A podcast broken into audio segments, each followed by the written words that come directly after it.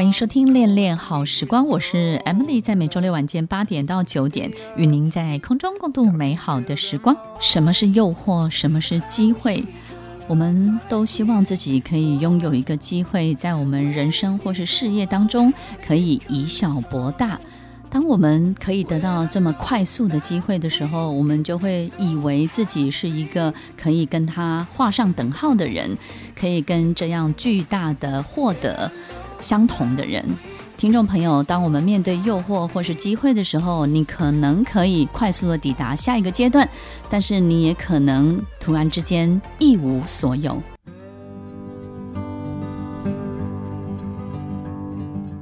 欢迎收听《恋恋好时光》，我是 Emily，在每周六晚间八点到九点，与您在空中共度美好的时光。其实拥有一个事业，或者是呢，其实工作这一路走来，我们可能会遇到很多不同阶段的考验。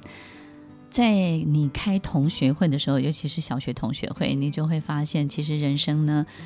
有好多的这个重大决定的时刻，真的会决定一个人的命运是什么，对不对？有时候我们会觉得说，一开始的第一局我们可能会落后这个人，可是到了第二局之后，因为我们做了一个相对的好决定，所以呢，我们稍微略胜一筹。到了第三局呢，你可能因为某些你自己这个先天的性格上面的考量，于是呢，你又退缩一步了。或者是在某一个阶段、某一局当中呢，其实你得到一个非常好的机会跟贵人，于是呢，你就跳了好几局，你就没有经历一般人经历的正常的过程，于是呢，加速了你成功的时间。也有人呢，把这个机会呢变成一个诱惑。有时候我们会错把诱惑当机会，错把机会当诱惑。当这个部分又判断错误的时候呢，他可能本来很成功，突然之间呢，又失去所有的一切。到底什么是诱惑，什么是机会？我们在每一个这样的接口，每一个这样的路口的时候，我们应该要向左走，还是向右走才是对的？这里面的关键到底是什么呢？其实我们有很多很多的领导人，或者是很多的老板呐、啊、高管、CEO 都会遇到这样的问题。我觉得不会只有在事业里面出现，有时候在我们人生当中呢，也会有好几个阶段，对不对呢？只是我们经营一个事业，这种阶段呢，就会分得比较细一点，好像每三年、每五年呢，就会有一个很好的节口来让你做一个这样的选择。但是呢，也许我们生活在家里呢，这个可能会拉长到十年或者是二十年才会有一个重大的决定。好，也因为这样的这些问题呢，我们整理出来，由我们的训练顾问 Fion 呢，帮大家整理了一份这样的 Q，也就是呢，一般人、一般领导人可能会遇到的很多很多的这个选择，这个选项到底是什么，以及他应该到底要怎么做。然后我们在这个过程当中的每一个题目，其实都困扰着这些领导人，对不对？对对。那其实我觉得，在整理问题的同时，在第一阶段，好像大家都会开始遇到的，就是像刚才老师说的机会跟诱惑。其实本身去能够分清楚机会跟诱惑，好像就是一件很难的事情了。对，没错，没错，因为因为我们看起来长相很像，对不对？在一开始的时候，对，然后很多都是已经这件事情结束之后才发现啊，原来是个诱惑。你你有过吗？哈，对，常常 常常会有这种懊恼的感觉。对对对，对。那所以在第一个问题的部分，其实很多领导人他都会遇到，刚刚成为领导人之后，就是在他的实力跟在他领导人的光环身上，他其实很难取得平衡点。就他明明知道他的实力可能到八或是到九，可是因为担任领导人这些超过八九以上的光环，常常会迷失自己。所以不管是在他跟部署的相处过程，或者是他自己在累积经验的过程当中，好像在这个时候都会稍微失去了一个准头。所以领导人也想要问 Emily 老师，就是在实力跟光环之间有没有一个评评断的标准，是让自己可以知道到底自己现在身处在什么样的位置？我觉得在这个部分呢，可能我们在呃科技公司，或者是在一个比较组织比较巨大，或者是说比较细分工比较细的这个行业跟领域里面，可能我们一个人在被养成的过程当中呢，一定有某一个。强项，你一定是在某一个强项当中呢取得了现在的这个位置。所以呢，这种过度的光环其实就是，呃，我们到了某一个位置之后，我们忘记了自己为什么是凭借着什么来到这里。比如说，可能有很多人是靠着他这个业务的能力、sales 的能力，然后呢，他拥有了非常多的这个好的客户、高端的客户，所以呢，他今天当上了这个 CEO 的位置或是领导人的位置。可是当上了这个位置之后，他突然之间他就不做业务了，然后他也不想再做以前的事情了，他开始去做很多他认为这个位置该有的很多的光环上面的事情，好比他可能会成为产品的代言人、公司的代言人，或者是呢，他去做的一些。管人的事情，他不再管事了，他管人了。所以，我们就会发现，其实他在这个位置本身，不只是没有因为这个高度而发光发热，反而因为他做了太多太多他本来就不擅长的事情，反而把自己的很多的名声，或者是很多的这种判断，或者是很多的这个行为变得荒腔走板，可能。这个看起来就不像以前那么专业的他，或者是那么厉害的他了。所以，与其说在这里面到底你自己要成成为一个什么样的更高位阶的领导人，或是更高层次的领导人，可能我们首先必须要去思考一件事情：是我们永远要记得，我们是凭借着什么来到现在这个位置、这个地方。很多的领导人是更高端的销售，更高级的 sales。我们永远不能忘记，我们来到这里的能力，来到这里的才华是什么样的力量把你带到这个位置？你曾经拥有过的一切，成就了现在的你。你要记得，你要把它做得更好，做得更极致，它才能够真的发光又发热。欢迎收听《恋恋好时光》，我是 Emily，在每周六晚间八点到九点，与您在空中共度美好的时光。如果我们本来是一位做事的人，但是我们跑去管人了，于是我们在人的这个议题上面就会遇到很多很多我们没有办法解决的问题，就会被困住了。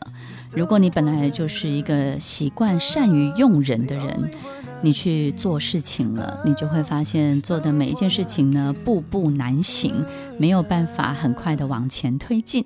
有时候我们不知道自己到底被什么困住了，很有可能就是我们做的不是自己最擅长的，也不是真正的你自己。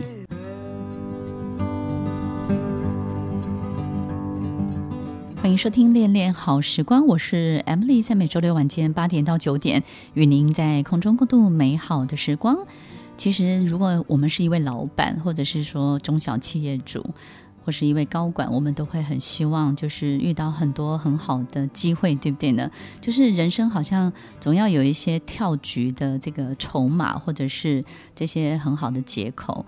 那也因为这个样子，所以大家一直对这些这诱惑跟机会是非常非常 confused 的，对不对？对，就会觉得很难判断到底哪一个才是对的时间点，或者是哪一个才是当下最对的选择。对，那所以第二个问题呢，就是领导人也很想要问老师的，就是关于时间点跟时机本身的判断。就是很多时候会在一件事情完成之后啊，有些人他就会觉得想要见好就收，可是往往见好就收就发现，哎，好像太可惜了。但是又有一些人呢，会觉得这件事情他应该见好就收了，可是好像又应该要乘胜追击，就是常在这种心理矛盾里面，好像把最好的时间点给错过了。嗯，见好就收的人其实不容易，对不对？他对他应该就是有去修之类的，可以克制 冲动，对，克制一种欲望，对不对？对，其实我们人在某一种这个。多巴胺的影响之下，其实我们对一件事情本身的发展有无限想象的空间，甚至有时候我们很难去判断到底自己有没有等于他。所以这种无限想象的空间呢，经常会出现在所谓的乘胜追击的这种好像觉得自己是对的这种行为当中。那我想，如果听众朋友我们曾经遇过这样的情形，或者是呢你正在这个劫口当中的时候，我们怎么样去好像有效的判断？首先呢，我们什么时候该刹车，然后该停止，或者是呢，这个见好就收？这里面有一个很特别关键的判断点，就是当所有的一切反客为主的时候，这个反客为主呢，指的是好比本来呢你是主角，然后呢，你的公司或者是你的事业呢，本来是一个主导的角色、主导的地位，但是到了某一个时间点之后呢，你会发现，哎，你好像变成了配角，然后呢，你开始变成一个不是提供者，而是一个好像需要者。这种反客为主的这种情形一旦出现的时候，其实就不要再乘胜追击了，因为接下来乘胜追击的这个后半段呢，所有的主导权绝对不会在你身上，然后发言权也不会在你身上。所以有时候，当这一切的这个发言权啊、主导权开始有了一些不同的变化、主客的变化的时候，你会发现，所有一切的发展就不是你本来想象中的那个样子了。所以，听众朋友，其实这个这个关键点是一个非常非常重要的观察。所以，当我们发现我们身边本来以为帮来拉抬我们的人，或者是说来协助我们的人，然后这里面的一些角色的主客关系开始变化的时候，就要非常非常的小心。对，然后再来就是他们也会很担心，就是在很多时候这个时机点里面，会不会自己的角色也相对的被稀释了？通常都是在后半段乘胜追击的时候就会被稀释掉。对对啊，因为那个时候你的需求变大了嘛，欲望变大了，所以别人就会踩住你的需求，所以你那个时候。就是容易梭哈，容易 show hand，然后也因为这样，别人就容易找到你的弱点、脆弱的地方。所以那个时候的反客为主，其实你会发现大势已去，然后甚至最后你根本没有办法挽回，你也可能甚至留不下任何的证据。所以这个部分其实都是一个很重要的关键点，然后大家可以去观察的。所以有时候不见得是不能够去利用这些诱惑或是机会，但是有一个很重要的这个时间的节点，对不对？就是。这个问题提出来的，对对，那那想要继续问 Emily 老师，就是那比如说像反客为主之前，会不会有一些重要的征兆？就是在这个征兆发生之后，就是后面就会产生这样子的反应了。你会发现事情会变大到你没有办法 control，你没有办法驾驭。就是当你开始感觉这个事情已经开始扩张的速度比你想象中的更快，然后你开始没有办法驾驭的时候，这个部分其实就是一个很大的征兆。那个感觉就好像什么？其实同样一个五百万给两个人，一个是给流浪汉，一个是给一个很很很很有经验的这个资深的这个管理者，你就会发现，其实五百万在流浪汉的身上可能会消失的特别的快。然后呢，在另外一个人身上可能会会被运用得非常的好，可是这中间的差别就是他自己这个人本身跟这件事情，跟五百万这件事情有没有驾驭这个五百万的能力，跟管理这五百万的能力是很重要的。所以当事情本身已经发展到扩张到很多事情已经大过你的能力，大过你的想象的时候，那就要小心这些征兆出现。所以也就是说，其实，在这些反客为主出现之前，其实第一个会被检查到的是我们有没有过度膨胀，应该是别人有没有帮我们过度膨胀，以至于我们自己感受到前所未有的这种陌生的，好像所有的一切是你没有曾经历过的，但是这的确是你很想要的。然后这里面呢，没有你。没有以前的你，就是你看不到以前的你的样子的时候，这个部分要特别特别的注意。所以，听众朋友，其实这个时间点呢，我觉得。挺明显的，但是我们自己愿不愿意看见它，就要看你自己了。一家很赚钱的公司，永远不会想要任何人来投资、分享它的利润、分享它的利益。只有一间不太赚钱的公司，它会非常需要别人的投资投入，会非常需要别人的融资，会非常需要别人的金钱。所以，听众朋友，当别人来找你的时候，不管他告诉你这家公司多么的厉害，这个事业多么的好，你第一个要感受到的就是他很缺钱。欢迎收听《恋恋好时光》，我是 Emily，在每周六晚间八点到九点，与您在空中共度美好的时光。有时候我们会聚集一群我们很喜欢的人，然后我们身在他们的包围之中，乐当一个老板。我们也会聚集一群很有能力，但是呢很难管理的人，以至于让我们一点都没有当老板的感觉。所以，听众朋友，我们是真的想要成就一个事业，还是只是想要演一个老板的样子呢？欢迎收听《恋恋好时光》，我是 Emily，在每周六晚间八点到九点，与您在空中共度美好的时光。其实我们。成就一个事业，经常会碰到一个诱惑，就是很想要用杠杆，对不对？我们有时候人生也是这样，就是多希望透过一个什么样的兔子洞就可以有杠杆，然后呢，把自己敲到另外一边去，另外一个更大的世界。我们以为我们在一个杠杆的世界里面，所以要懂得敲杠杆。但是，也许成就一个事业，其实是在一个跷跷板的世界。这个跷跷板就是有高有低，你要让自己高，别人就会低，所以你偶尔也要让别人高起来。然后，甚至呢，两边休兵的时候呢，大家就稍微出一点小小的力气，维持在一种平衡的状态。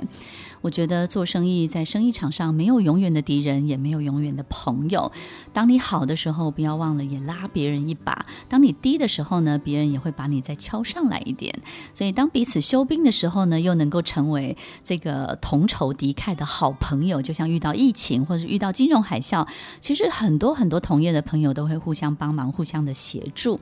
所以，这个诱惑跟机会呢，也许在跷跷板的世界呢，其实就比较不会存在这样的问题。所以，其实我们今天的训练顾问 f i 帮我们整理了这个领导人可能会遇到的这些向左走、向右走的很多很多的状况。那 f i 你觉得在这里面可能还有一个什么样的这个关键的议题一直困扰着他们？我觉得第三个问题就是关于人这件事情。那尤其是在领导人，其实会遇到一个很大的一个挑战，就是如何去组建他自己的这些核心团队。那我们之前一些经验就是关于，就是到底我要用的是佣兵还是精英？我觉得这是两件事情。就是诶，我到底是要需要的是一群手脚，可是很多事情就等着这个领导人发放指令，他才能够去做事情，还是也是一群很棒的头脑，但是就是比较没有办法驾驭。然后很多时候呢，可能这个。出去的指令也会变成其他他们各自想要完成的一些任务，所以在领导人的这个用人这件事情上面，也是他们想要请教老师的部分。嗯，我们在人的这个呃选择上面呢，其实是领导人是有阶段性的，因为一个生意本身，他会遇到很多不同的阶段嘛，他会成长，对不对？然后呢，他可能也会有季节性，或者是说某一种经济曲线的。变化，所以每一个阶段其实需要的核心团队真的都不一样。好比一个皇帝呢，在打江山的时候，他需要的是游击队，但是呢，他打完江山之后呢，游击队来管理国家呢，就非常的不适合。他需要的就是一批正规军。那这个正规军呢，可能没有开疆辟土的能力，但是却有非常好的让业务持续往前走的能力。所以其实每一个阶段都是不一样。但是如果这个领导人呢，他希望这个游击队呢，从以前用到他最后，你就会发现呢，他的公司永远都没有办法扩大，他没有办法非常的组织化，他也没有办法的，就是自自动的运作 auto run，他也没有办法做。的非常的好，但是如果他一开始就坚持用正规军，他连江山都打不下来，然后这个正规军很快就阵亡了，而且他正规军通常都要花比较高的配。就是呢，通常正规军来了，就是夹带着他极高度的专业成熟的能力嘛。可是，可是没有开疆辟土，哪来的舞台让他发挥呢？对不对？所以他会领得非常高的薪资薪水，然后呢，但是呢，又没有舞台让他发挥，就等于就是空转了。所以，其实每一个阶段他需要都是不一样的。这是第一个，我觉得领导人必须要去认知的。然后呢，这个核心团队呢，可能会碰到的诱惑机会，就是说，有时候我们真的好不容易取得一片江山之后，我们周围可能会选择的不是正规军，而是一群听好话的人。说好话的人，让你听的人，因为因为假设朱元璋当了皇帝之后，总是没有自信的嘛，对不对？对。那我们当一个领导人有心理位差的时候，旁边就会放着摆放着一群非常听话的人，然后说好话的人。我觉得这个就是一个很大的诱惑，因为你每一天都会听到，然后听的好像就是每天给你打鸡血，对不对？你就会觉得好开心，觉得自己很棒。可是不管你多棒，不管这个鸡血打得多好，你的事业并没有明显的成长，不会因为这些人说好话他就成长，所以其实，在用人的部分，可能在心理位差有极具的这种自信跟自大自卑的这个领导人状况之下，他可能也会围绕着一群像这样的人。然后接下来可能在用人的部分，还有一个阶段，就是你敢不敢投入大量的资本在员工的身上，在一个大将的身上，也就是说，你是不是愿意放手某一个子公司让他去。这个掌管，或是放手让他在内部创业，或是放手提高他的报酬，让他可以无后顾之忧。那这个无后顾之忧呢？其实我们在衡量一个大将，我们必须要付出的投资这件事情当中呢，你必须要考量到这个大将背后的家庭，以及他背后所有所有一切的很多很多的事情，而不是只看他本人。这个背景或者是他的条件能力，因为当你可以 take care，就是可以照顾到他的家庭，甚至背后这个一串粽子的很多的事情的时候，那你就会发现，原来你要投资在他身上其实是高过你的想象很多的。但是这个部分，只要你愿意做到这件事情，那我觉得这个阶段你在用人上面呢，你就会得到一个非常大的报酬，来自这个人的报酬。OK，所以大概的这个方向，其实判断是这个样子。对，那另外一块啊，就是很多领导人其实会遇到一个，就像刚才老师说的，可能在不同阶段里面，那其实有一个之前领导人也有提到，就是其实很难跟很优秀的人共同工作，那尤其是这个很优秀的人，他会觉得好像离他越来越近。那优秀的是指员工还是领导人本身？呃，有呃员工，就是领导人会突然觉得很危有危机感，但是心理未差是吗？对，然后他又明明知道这个人可能是他这个阶段、嗯、甚至下一个阶段的工作本身是需要的，但是在面对这样子很优秀的人才的时候，好像很多时候领导人在老师刚刚说的心理位差的这个状况里面，他就会不敢用，嗯、然后也不敢让这个人真的发挥到极致。对，然后我你你的意思是说，我们遇到这个问题？领导人对，对领导人可以怎么样帮忙自己，算是解围吧，就是好像也要用到这个人，但是也不会让自己感觉那么紧张或是被威胁。就是你被威胁，但是又要又要。逼自己去用它的意思是吗？对，因为很很多领导人会觉得，好像这样才是一个好的领导人，就是能够用到一个好像为对未来能够加分。那但是他自己好像又缺乏正确的心理调试。这里面也有两个差别，第一个差别就是说，这家公司是不是你的？当这家公司是你的时候，我觉得你是可以跨越这件事情，因为这个实业。呃，所所有你做的每一件事情是跟你 bundle 在一起息息相关的。但是如果你只是一位 CEO，只是一位高管，你不会比较不容易的原因，是因为因为其实你会稍比较自私一点，你会比较为自己想，所以呢，其实你不会觉得这家公司赚不赚钱跟你有太大的关系，只要你的 performance 可以交代的过去。你不会太在意的，所以你刚刚提到的这个问题，其实我觉得我们今天在节目当中呢，也不希望让大家觉得说什么事情都可解，因为我觉得在每一个不同的状况之下，每一个人考量是完全不一样的。所以，如果你是自己拥有这个企业，你想要跨越这件事情，我觉得你可以从一个更高。高我的角度去想，我到底为什么要做这个事业，以及我要把它做到什么程度。如果你并没有要把事业推大，我觉得你也不需要去跨越这个问题。但是如果你真的要把它推得很大，我觉得你就能够去包容这么优秀的人在你旁边，哪怕他造成这样的威胁。但是如果我们现在在一个 CEO，在一个高管的位置，你根本不需要为。所有的一切负责任的时候，只要为了自己的成绩单可以交得出去就好了。那你要怎么样被跨越？我的意思是说，你可能会被要求要跨越，对不对？就是要用优秀的人。我觉得这个时候你要用一种交朋友的心态，因为我觉得山不转路转。很多时候，一位 CEO、一个高阶领导人，在某一个企业只待两年、三年，他可能就被猎人头公司猎到不同的公司去了。很多时候，你只是一个短暂的停留，但是山水有相逢，世界是小的。当你用一个交朋友的心态，你就会发现，你底下这么优秀的人，当你跟他成为朋友的时候，以后在某一个时间、某一个环境，他也会成为你最大的助力。欢迎收听《恋恋好时光》，我是 Emily，在每周六晚间八点到九点，与您在空中共度美好的时光。当你非常的努力，非常的投入，付出很多。去赚取你的三千万的时候，你会对这三千万没有太大的感觉，你会觉得这是你应得的。也许你会觉得有一点点的成就感，但是你知道你付出了多么大的代价。当你从乐透获得了这样的三千万，你就会极度的兴奋。听众朋友，同样的钱，你需要的是这种成就感还是兴奋感呢？欢迎收听《恋恋好时光》，我是 Emily，在每周六晚间八点到九点，与您在空中共度美好的时光。其实很多赚钱的公司，它根本不需要 IPO，因为其实它的利润、它的钱、它的所有的金流，已经让它过上非常优渥的日子，甚至呢，它的员工、所有它的一切，呃，相关的人都得到非常非常好的报酬。其实这家公司呢，就没有任何需要 IPO 的。这个过程，它其实就已经发展得非常好。那像这样的公司呢，其实非常非常的多。我们台语就说“点点嘛谈”，对不对呢？其实像这样的组织呢，就可以让它的所有一切相关的客户啊，相关的一切运作得非常非常的好。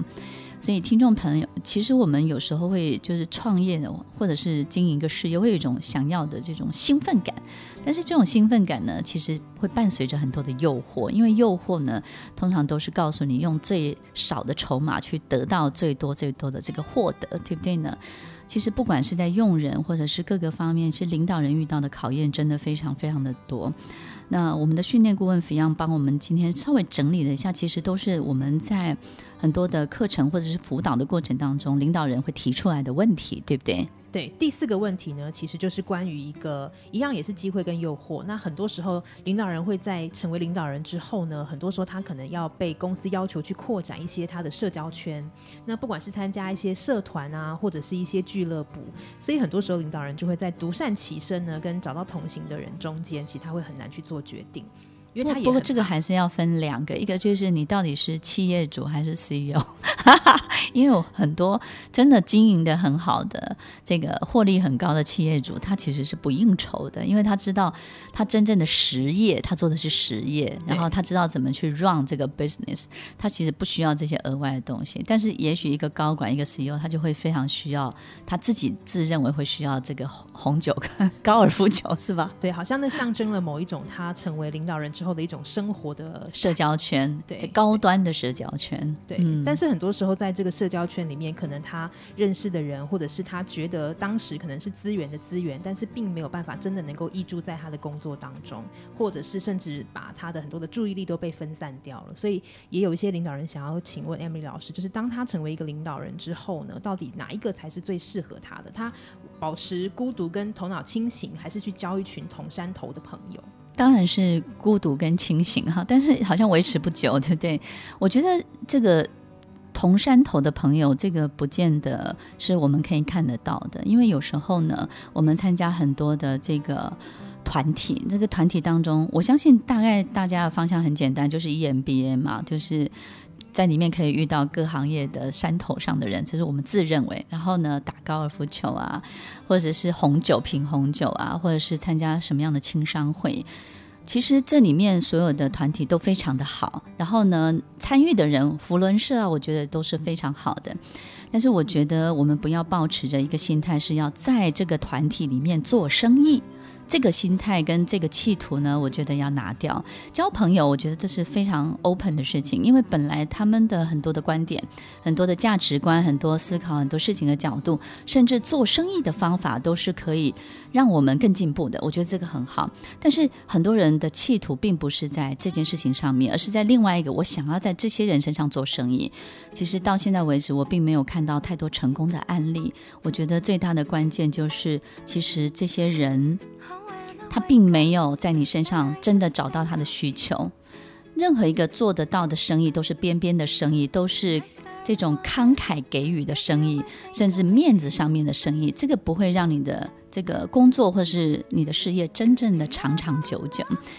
所以今天的很多问题当中呢，我觉得对于领导人，可能就是有一种，呃，你头脑要变得更清楚一点，对不对？对。知道自己从哪里来，往何处去。所以，这种从哪里要往何处去，必须要把自己想得非常的清楚，才不会那么那么的茫然。你说是吗？对不对？对的。